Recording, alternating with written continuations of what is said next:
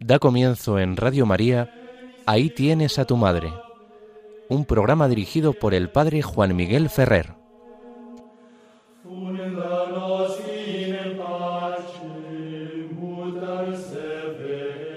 Un saludo muy cordial a todos vosotros, queridos amigos oyentes de Radio María.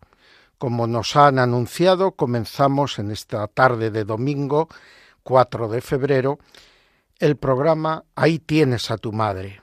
Os habla Juan Miguel Ferrer. Vamos a hacer un poquito de sumario, como es costumbre, al comenzar nuestro programa.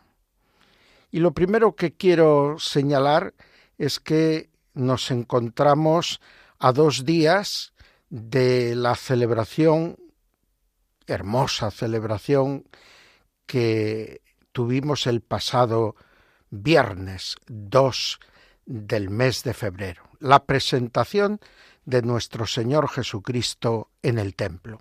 Una fiesta que tiene en el misal actual un carácter netamente cristológico, que habla de los cuarenta días después del nacimiento en que los varones de Israel tenían que ser rescatados porque no quería Dios que se sacrificara los primogénitos de los hombres, sí se le ofrecían los primogénitos de los animales, pero en el caso de los hombres eran sustituidos por una ofrenda que dependía de la categoría social de los padres. En el caso de Jesús, una familia modesta, pues un par de tórtolas o dos pichones. Y ahí van la Virgen María y San José a los cuarenta días de la Navidad hasta Jerusalén para hacer esta ofrenda así rescataban al niño, así se cumplía en Jesús la ley de Moisés. El acontecimiento está íntimamente ligado a esta norma de la ley de Moisés y expresa el deseo de Cristo de entrar verdaderamente en la humanidad y entrar verdaderamente en el pueblo de Israel. Jesús es el que viene a dar cumplimiento a las promesas mesiánicas que Dios había hecho a este pueblo. Y por eso en este día cobra una particular importancia el personaje que recibe a José y María en el templo, el anciano Simeón. Este sacerdote que estaba aguardando poder ver, como le había prometido Dios en su oración, al Mesías del Señor, la esperanza, la expectación mesiánica. Y cuando ve a José María con el niño Jesús en sus brazos, reconoce, movido por el Espíritu Santo, en este niño al Mesías que él aguardaba y se llena de Espíritu Santo, se llena de alegría, porque el Señor le ha cumplido la promesa que le había hecho y proclama su cántico. Ahora, Señor, puedes dejar a tu siervo irse en paz, porque mis ojos han visto a tu Salvador, luz para alumbrar a las naciones, es decir, a todos los pueblos gentiles, y gloria de tu pueblo Israel. Pues sí, ahí está el cumplimiento de las expectativas del pueblo de Israel resumido y personalizado en este anciano Simeón. De alguna manera, este acontecimiento a los cuarenta días de la Navidad está en la sintonía de las diversas epifanías que celebrábamos ya el 6 de enero. La de la adoración de los magos, la de el bautismo de Jesús en el Jordán y la de la conversión del agua en vino. Pues probablemente antes que todas esas grandes Epifanías, la de los magos dirigida a los pueblos gentiles, y las otras ah, señalando el comienzo de la vida pública de Cristo, está esta otra, a los cuarenta días de la Navidad, que muestra de alguna manera esa manifestación especialmente también de nuevo al pueblo de Israel en el templo de Jerusalén. Es como una primera toma de posesión por parte de Jesús del templo de Jerusalén, algo que estará en relación también con el episodio del niño perdido y hallado en el templo, cuando éste tiene doce años y peregrina con sus padres a Jerusalén. Y allí lo encuentran discutiendo, hablando con los doctores del templo, y les dice Jesús esas palabras enigmáticas, ¿no sabíais que tenía que ocuparme de las cosas de mi Padre? Pues sí, el templo de Jerusalén va a estar siempre muy vinculado a los acontecimientos claves de la vida de Jesús, porque el templo de Jerusalén representaba de alguna manera el mundo al que Jesús había venido a rescatar, a salvar. También en este acontecimiento se da una particular revelación para la Virgen María. Por eso esta fiesta se conoció también durante muchos siglos como fiesta mariana, como fiesta de la purificación de María, porque las madres habitualmente, al dar a luz, pues derramaban sangre. Y ese flujo de sangre, según la ley de Moisés, las hacía impuras. Y pasaban estos cuarenta días para purificar a la madre. Y esta peregrinación al templo, este cuadragésimo día venía a significar que el sacerdote reconocía que la madre ya era apta para poder volver a participar en la vida social de Israel y en la vida cultural del pueblo de Israel. Por lo tanto, esta fiesta tiene también un particular significado maternal y en este sentido es también una fiesta de la Virgen María. María evidentemente no había derramado sangre. Su parto, dice nuestra fe católica, que fue un parto virginal.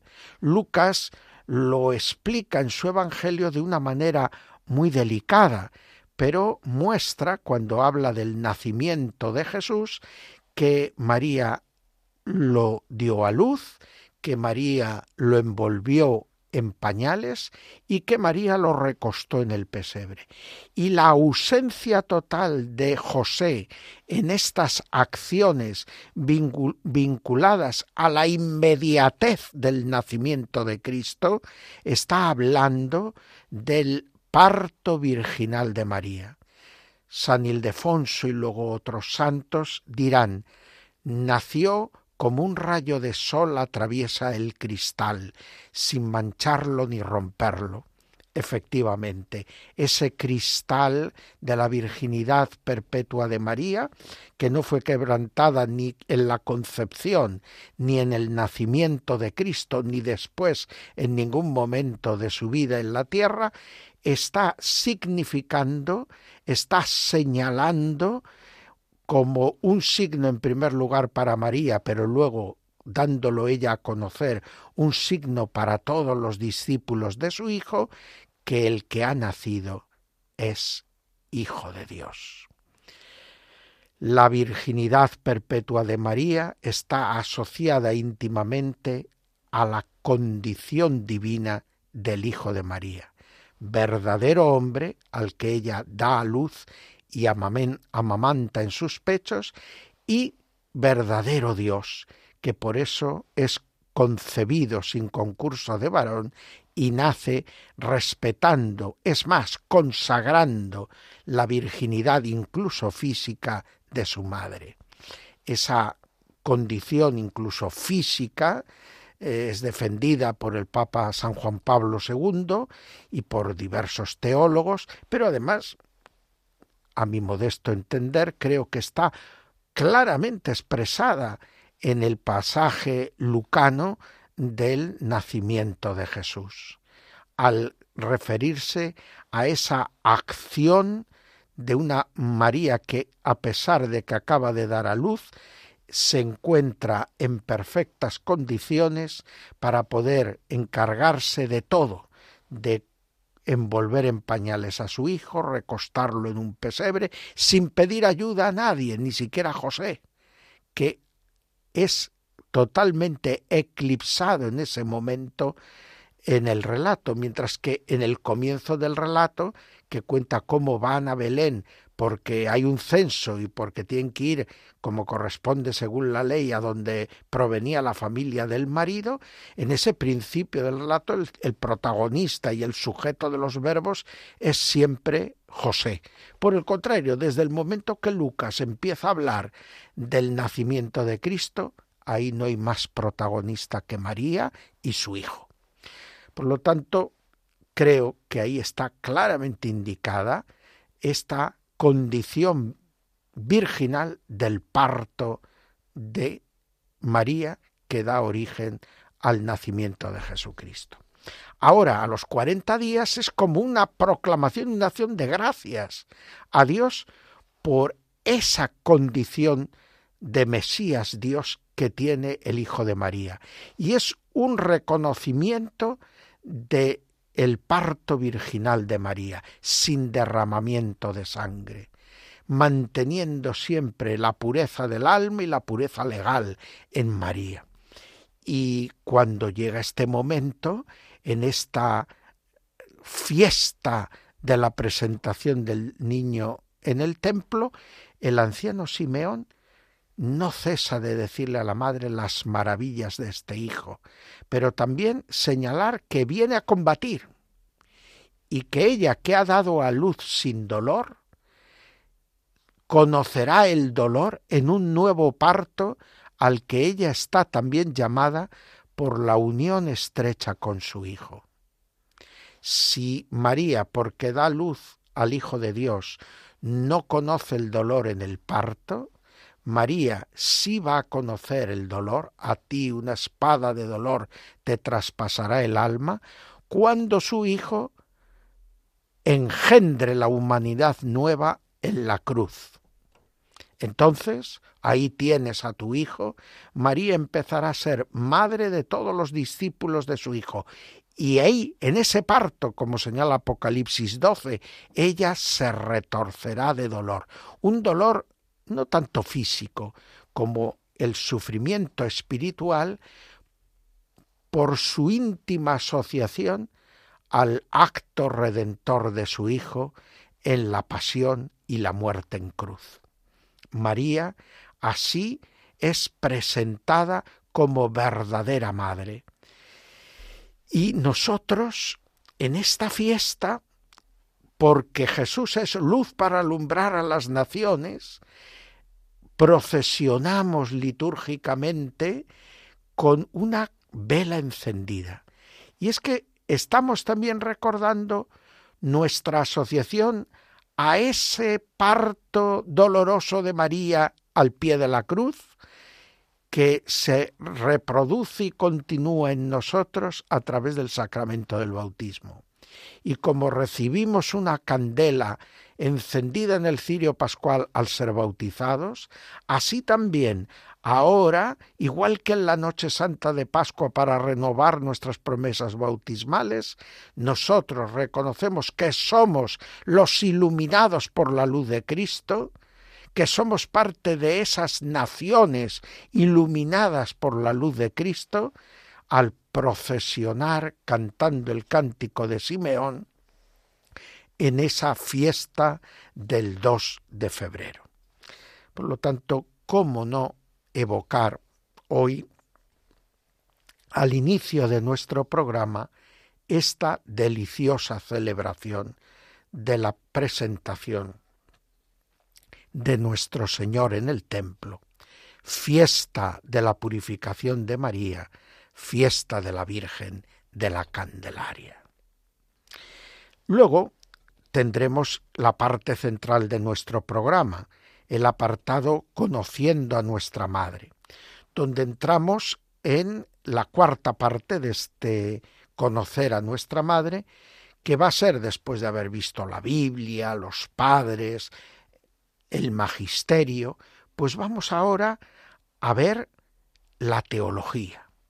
¿Qué ha ido diciendo la teología a lo largo del tiempo y qué dice la teología hoy sobre los misterios de María?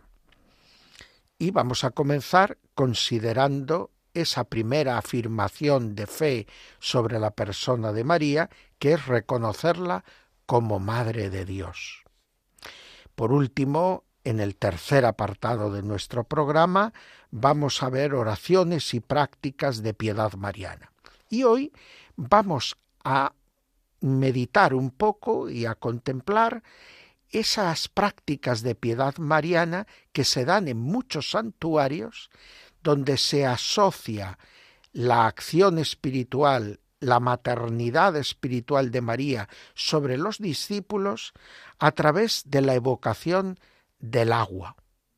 El agua que ha de actuar como en el bautismo y que de alguna manera aparece de nuevo vinculada a la intercesión de la Virgen María. Agua que se bebe, agua en la que uno se baña, agua en la que uno se lava y que hace referencia a la conversión del corazón, a la curación de enfermedades físicas, al perdón de los pecados, toda esa acción propia del acercamiento a María en los santuarios marianos y que tantas veces usa como signo visible, igual que en el sacramento del bautismo, tal y como hemos dicho, la criatura del agua. Y así llegaremos hasta el final de nuestro programa. Ahora, antes de entrar en el apartado Conociendo a nuestra Madre, vamos a hacer una pequeña pausa y mientras escuchamos un precioso Ave Maristella compuesto por el cardenal Merry del Val en su tiempo e interpretado por los coros del Vaticano, pues vamos a rezar y vamos a pedir, ahora que hemos celebrado en esa fiesta del 2 de febrero pasado la jornada por la vida consagrada, pues vamos a pedir que abunden en nuestras iglesias las vocaciones a la vida consagrada en sus diversas formas y que en todas ellas se produzcan abundantes frutos de santidad cristiana.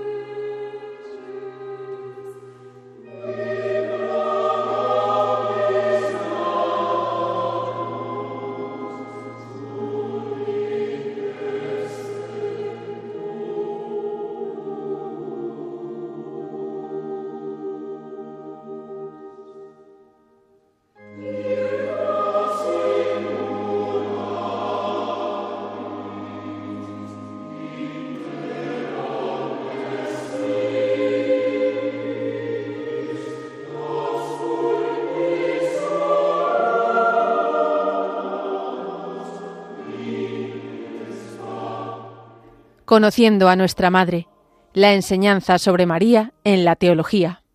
Retomamos en estas ondas de Radio María, la emisora de la Virgen, que está gozosa porque recientemente celebró sus 25 primeros años de andadura en España, pues vamos a seguir adelante con nuestro programa con el apartado que decíamos se titula Conociendo a nuestra Madre, que busca indagar el misterio de María en las fuentes de la teología.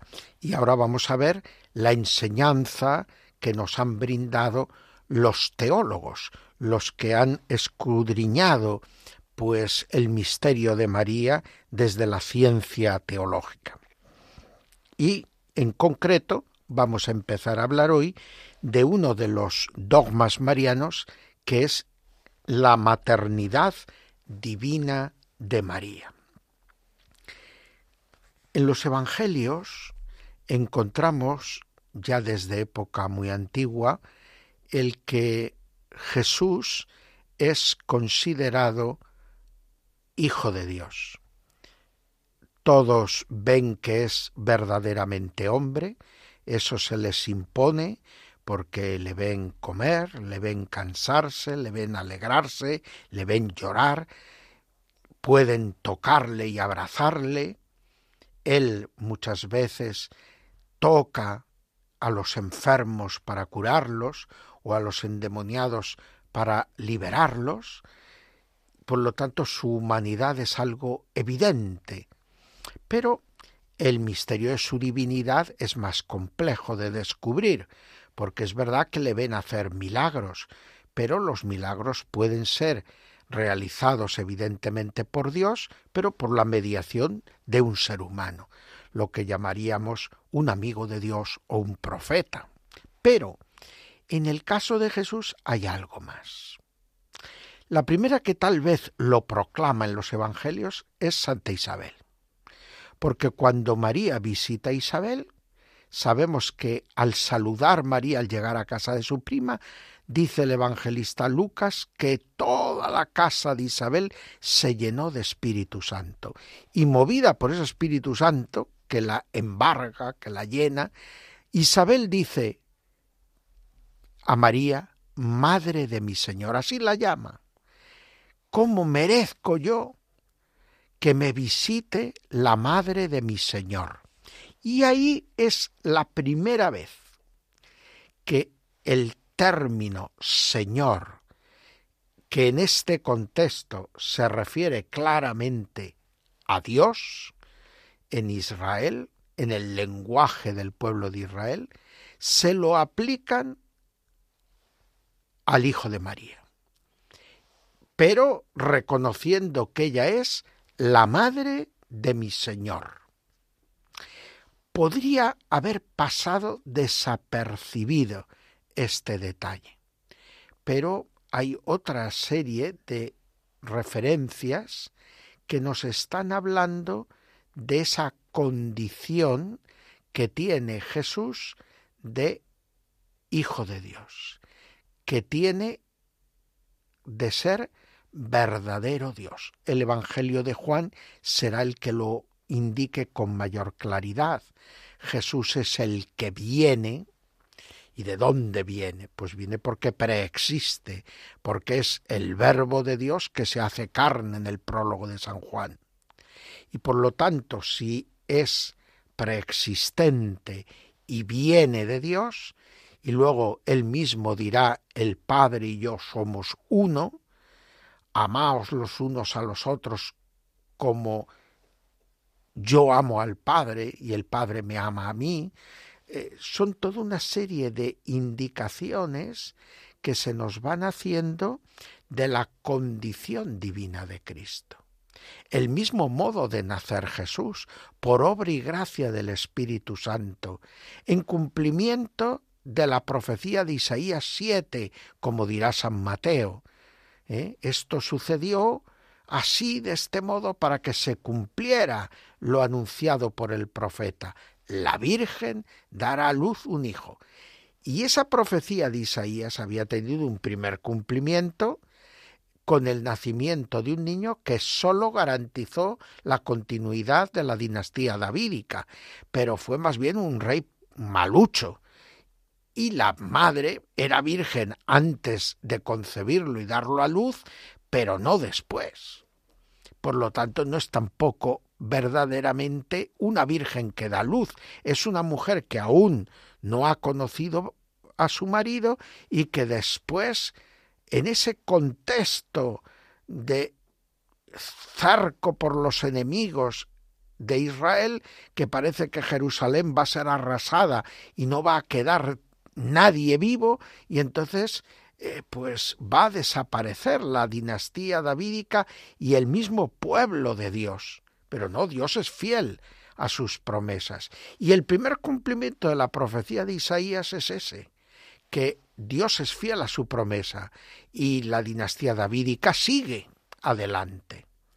Pero esa primera, podríamos decir, fase del cumplimiento de la profecía se queda corta en relación a las palabras empleadas por Isaías movido por Dios. Pero cuando llega el nacimiento de Jesús, entonces ya no hay duda. Ahora sí que nace un verdadero Salvador. Ahora sí que una verdadera virgen, permaneciendo virgen, concibe y da a luz y sigue siendo virgen. Ahora sí que podemos decir, la virgen dará a luz, da a luz, y se cumple la promesa. Y ese engendramiento por obra y gracia del Espíritu Santo, evidentemente está hablando de unas características que no serían necesarias, todo esto parecería excesivo si el que nace no tiene junto a la naturaleza humana la naturaleza divina. En otras muchas acciones y momentos de los Evangelios se nos van ofreciendo pistas sobre esta divinidad del Hijo, que evidentemente abarca a todo el ser de Jesús. La encarnación no es un añadido extrínseco a la naturaleza divina y a la persona divina del Verbo. Pero ahora, desde el momento de la encarnación, el verbo no rige solamente como verbo la naturaleza divina, sino que va a regir también como persona divina la naturaleza humana de Cristo. Y esto no le quita nada a la verdadera humanidad de Cristo. No puede haber un ser humano que no sea persona, pero eso no impide que un ser humano pueda ser persona divina. Es decir, que el verbo, al hacerse hombre, toma la naturaleza humana y actúa en ella como la persona, que da unidad e individualidad a esa naturaleza humana.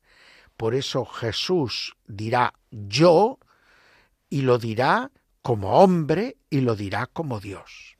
Y se establecerá eso que la doctrina católica eh, explicará como la doctrina de la comunicación de idiomas. En esa unidad en la persona que se da en Cristo de las dos naturalezas, pues se produce un flujo y reflujo porque Jesús puede hablar como hombre y puede hablar como Dios y puede manifestar en su naturaleza humana características de su naturaleza divina y en su naturaleza divina ha asumido plenamente las características de la naturaleza humana. Toda esta verdad que estaba ahí en la persona de Jesús y que evidentemente afectaba a María. ¿Por qué? Porque María no puede ser madre de una parte de Cristo nada más. Es evidente que ella no le va a dar, no le va a dar la naturaleza divina. Ella le da de su carne por obra y gracia del Espíritu Santo la naturaleza humana. Pero, igual que cualquier padre o madre no da el alma a su hijo, sino que sostenemos que el alma es una creación directa de Dios, pues del mismo modo los padres humanos no son padres sólo de las dimensiones estrictamente físicas del que nace, son padre y madre del hombre completo, de esa persona en su integridad. Y María tampoco puede ser sólo la madre de la dimensión humana, de la naturaleza humana de Cristo. Es madre del Cristo total, del Cristo completo, y por lo tanto madre de la persona, que en este caso es divina. Y por eso se la empezará a llamar en el concilio de Éfeso Madre de Dios. En el fondo, la proclamación en el concilio de Éfeso de María como Ceotocos, como Madre de Dios, pues es el resultado de una larga polémica. El concilio se va a reunir en el año 431 y se reúne porque se ha provocado una gran controversia en la Iglesia cuando el patriarca Nestorio de Constantinopla pues ha puesto eh, a María como madre solo de la humanidad de Cristo y la ha excluido de la divinidad de Cristo. Y por lo tanto está de alguna manera dividiendo a Cristo, haciendo de Cristo un personaje doble, como si fuera un poquito esquizofrénico, como que tuviera una doble personalidad. Eh, lo hace porque se le presenta como demasiado duro el poder reconocer esa unidad entre lo humano y lo divino tan estrecha que confiesa la fe católica y que se expresa en la fe apostólica que la Iglesia venía sosteniendo. En Alejandría será otro patriarca, Cirilo, que ha vivido siempre en el marco de la defensa de la unidad de Cristo y que por lo tanto reconoce una única persona en Cristo que rige las dos naturalezas. Y eso lo ha vivido precisamente unido íntimamente al reconocimiento de María como Madre de Dios, en esa comunicación de idiomas la oración más antigua dirigida a la Virgen y que nace en el ambiente alejandrino es Bajo tu amparo nos acogemos, Santa Madre de Dios.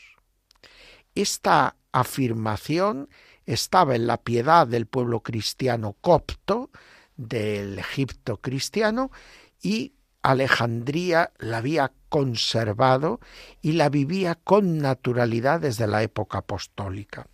Y por eso chocan las dos visiones y en el concilio de Éfeso triunfa la posición que defiende la doctrina alejandrina, la doctrina de Cirilo, como la más conforme con la tradición cristiana.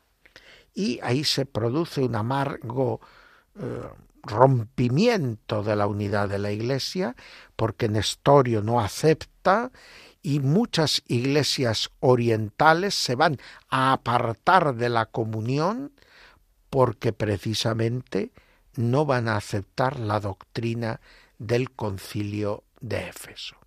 Por el contrario, en Éfeso hay un júbilo extraordinario que se extenderá por Alejandría, por Roma y todo el occidente, proclamando a María Madre de Dios. Esa declaración estaba pues justificada porque eh, María verdaderamente era reconocida desde la antigüedad apostólica como Madre de Dios. En Gálatas 4:4 el apóstol Pablo ya había dicho, cuando vino la plenitud de los tiempos, envió Dios a su Hijo, nacido de una mujer. Y esta mujer era la que había escuchado en Lucas 1, 35 y 35 BC, pues precisamente las palabras del ángel que la explican el poder, es decir, el Altísimo te cubrirá con su sombra. Por eso lo que nacerá santo será llamado Hijo de Dios y hay toda una exégesis que está interpretando estas palabras del ángel recogidas por San Lucas en el sentido pleno de que Jesús es verdaderamente Hijo de Dios y que María es verdaderamente Madre de este Jesús entero, íntegro. La proclamación de María, Madre de Dios, es una manera de formular la verdad de Cristo y esa unidad armónica de Cristo y esa radicalidad de la encarnación que está íntimamente ligada a la radicalidad de la redención, porque según también sentencia aceptada comúnmente por los padres de la Iglesia, lo que asumió lo redimió. Él asume plenamente la humanidad en su integridad y la redime plenamente porque realmente Él es el Hijo de Dios, redentor del mundo. Es la fuerza de su divinidad la que purifica la humanidad y constituye, por lo tanto, ese único Señor Jesucristo que es el único Salvador del hombre. En el credo proclamamos así a Jesús, luz de luz, Dios verdadero de Dios verdadero. Y estamos diciendo esto no sólo del verbo, sino del verbo encarnado. Y María efectivamente no puede ser otra cosa que Ceotocos, Madre de Dios. Este título de Ceotocos se pensó primariamente no en orden a honrar a María, sino para proteger la divinidad de su Hijo, aunque la honra a María fluye natural y legítimamente de ello, dirá el padre Cándido Pozo en su libro María en la Escritura y en la fe de la Iglesia. Realmente nadie debe sorprenderse de que ese título pueda actuar como piedra de toque para discernir entre ortodoxia y herejía a lo largo de toda la historia del cristianismo. Dogmáticamente es inaceptable cualquier modelo cristológico que, alejándose la doctrina de Éfeso y Calcedonia, no acepte esa unidad en la persona divina de las dos naturalezas de Cristo, o si se niega la humanidad verdadera, como hicieron los gnósticos, o si se niega la divinidad verdadera, como han hecho tantos otros, los judíos, los musulmanes, y antes, pues algunos que pretendían ser cristianos, como los ebionitas. Entonces, evidentemente, no se podrá entender a Cristo ni entender la redención. Por eso en el dogma de la maternidad divina de María hay una defensa no sólo de la integridad de la verdad sobre Cristo, sino que está también protegiéndose y declarándose la certeza de nuestra radical redención. Todo lo humano fue asumido y lo divino irrumpe plenamente en la humanidad. Por eso nosotros podemos confiar en que somos hechos por la obra redentora de Cristo que llega hasta nosotros a través de los sacramentos de la iniciación cristiana, somos hechos verdaderamente en verdad hijos de Dios. Y ahí se fundamenta también nuestra esperanza sobre lo que llegaremos a ser. Y sabemos que seremos, nos lo dice San Juan, semejantes a Él, a Cristo, porque lo veremos tal cual es. María, Madre de Dios, está esclareciendo el misterio y la profundidad de la afirmación ser hijos de Dios. No nos sorprenda que el Dios que es capaz de hacer hijos suyos a los pecadores, redimiéndolos, sea capaz de hacer de María la mujer preservada del pecado en atención a los méritos de Cristo, la verdadera Madre de Dios. Así vive ella esa filiación divina, así vive ella esa asociación a Dios.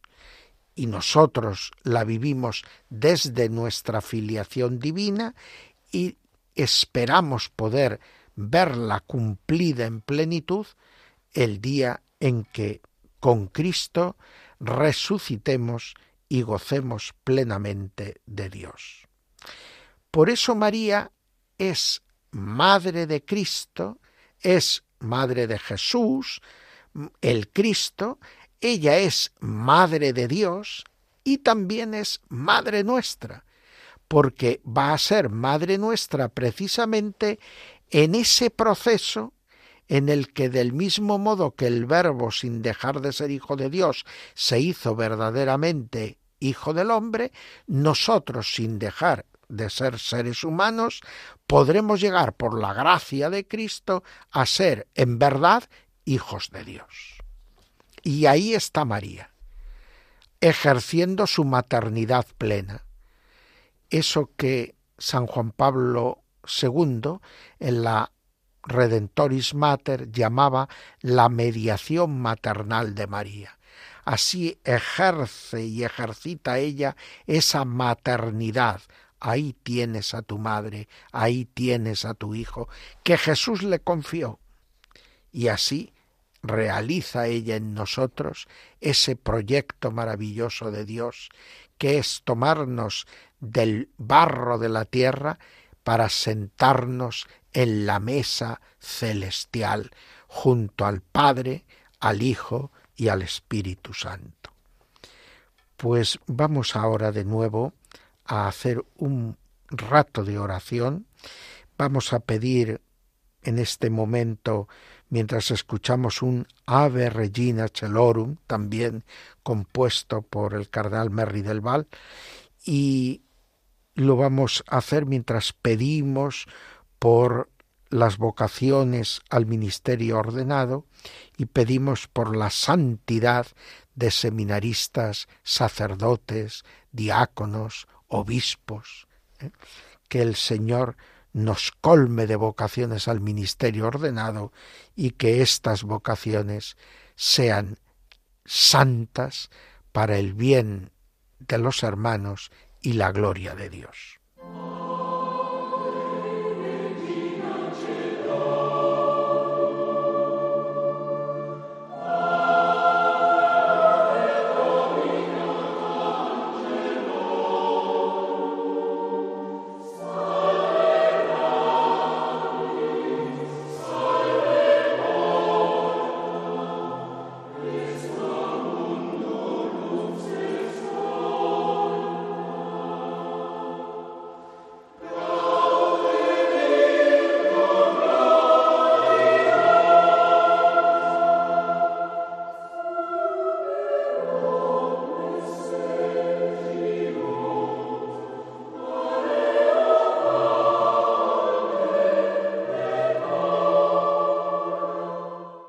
Oraciones y prácticas de piedad marianas.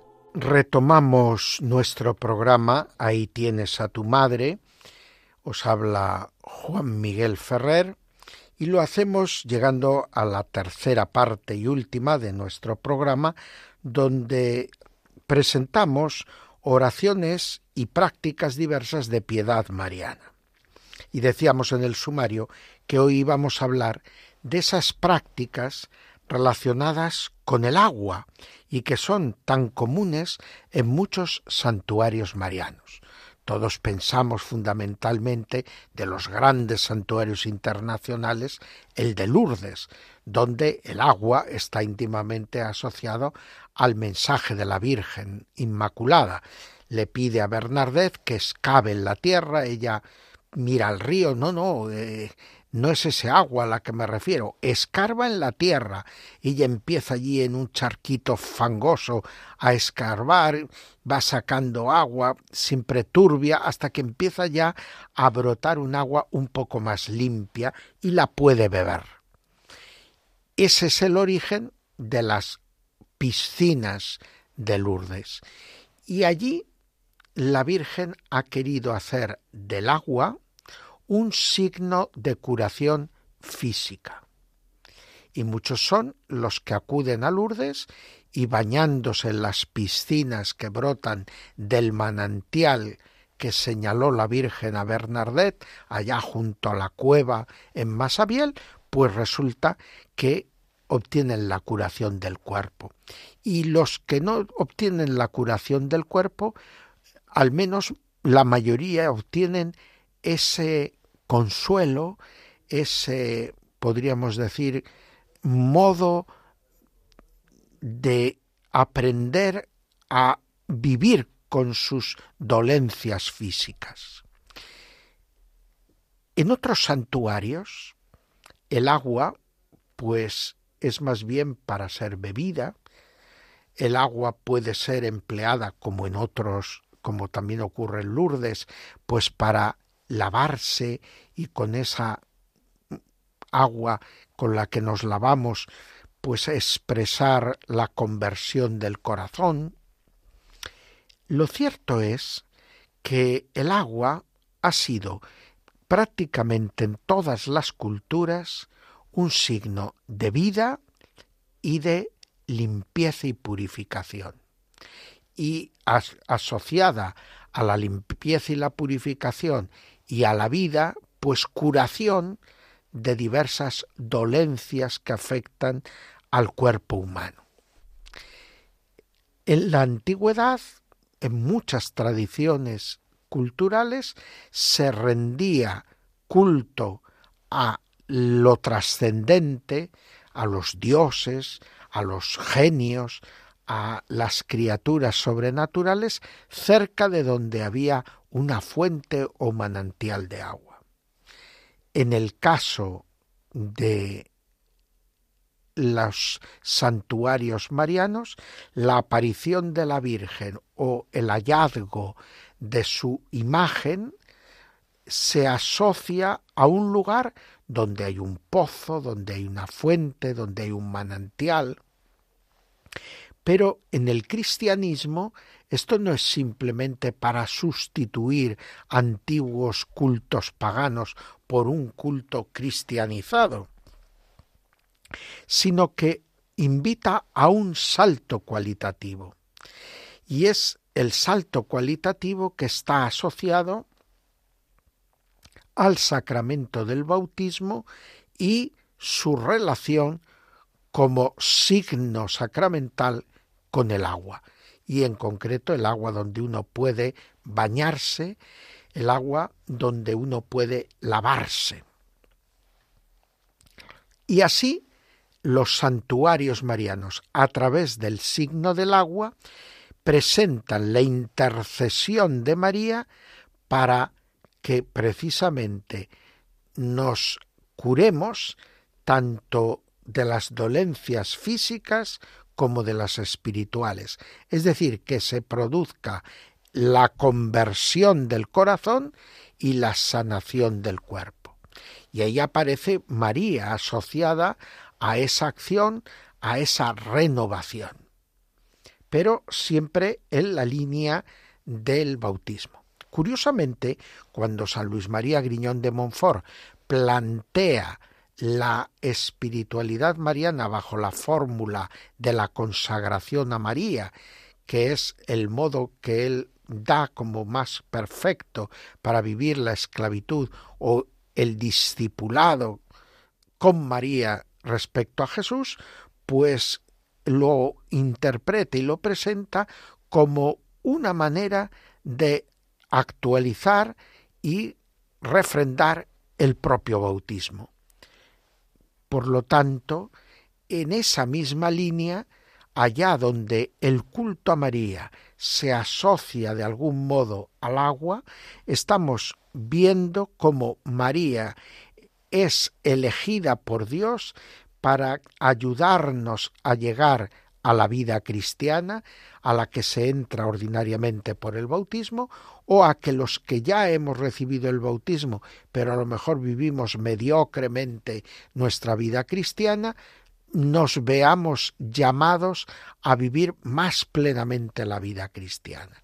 Y como en el caso de los milagros de Jesús, cuando a eso se une una curación física de una dolencia física, esto es como un acicate para ayudarnos, para estimularnos a acoger lo que es el verdadero objetivo de esa mediación maternal de María, que es el que vivamos como verdaderos discípulos de su Hijo.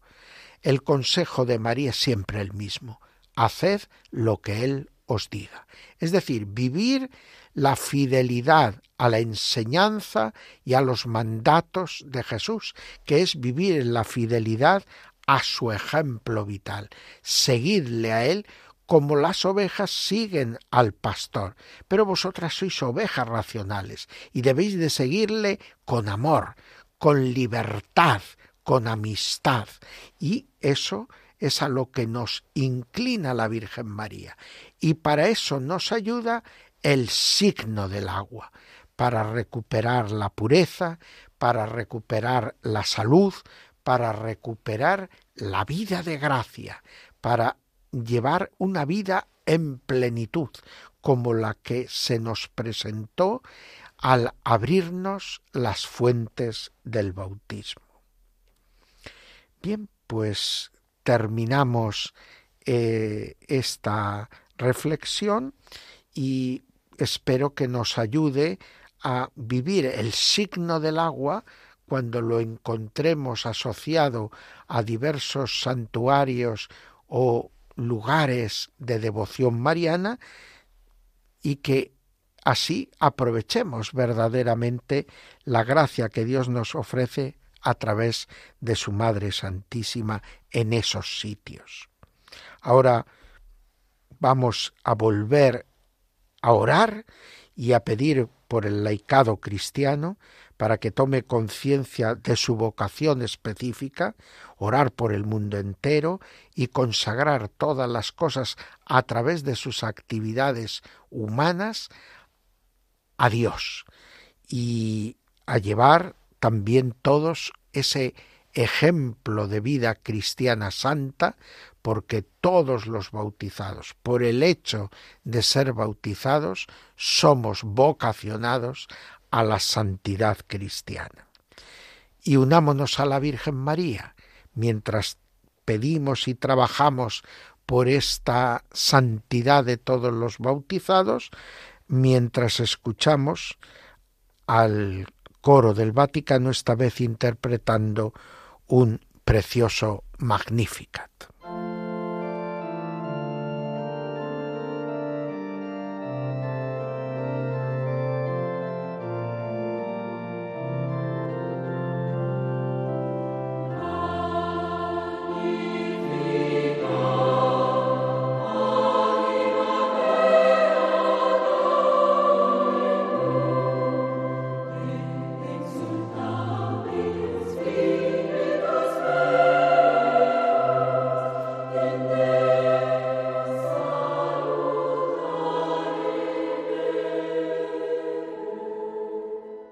Pues toca ya despedir nuestro programa, la hora que tenemos asignada desde las cinco a las seis, en los domingos, cada dos domingos, cada quince días, pues toca su término. Pero no podemos despedirnos sin pensar que el próximo domingo será precisamente la festividad de la Virgen de Lourdes, aunque litúrgicamente solo en el santuario se celebrará con ese rango de fiesta litúrgica.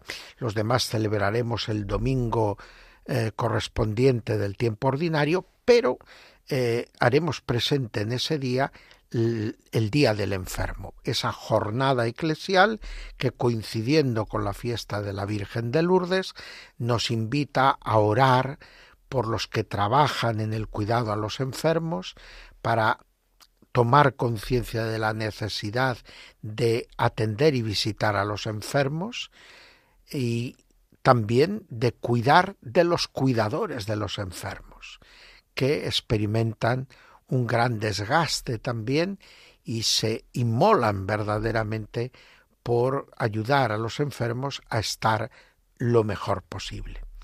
Y mientras que ponemos nuestra mirada en la Virgen de Lourdes, pues terminamos nuestro programa escuchando, como otras veces, su sintonía. Hasta pronto. Que la Virgen María nos guíe siempre a Jesús.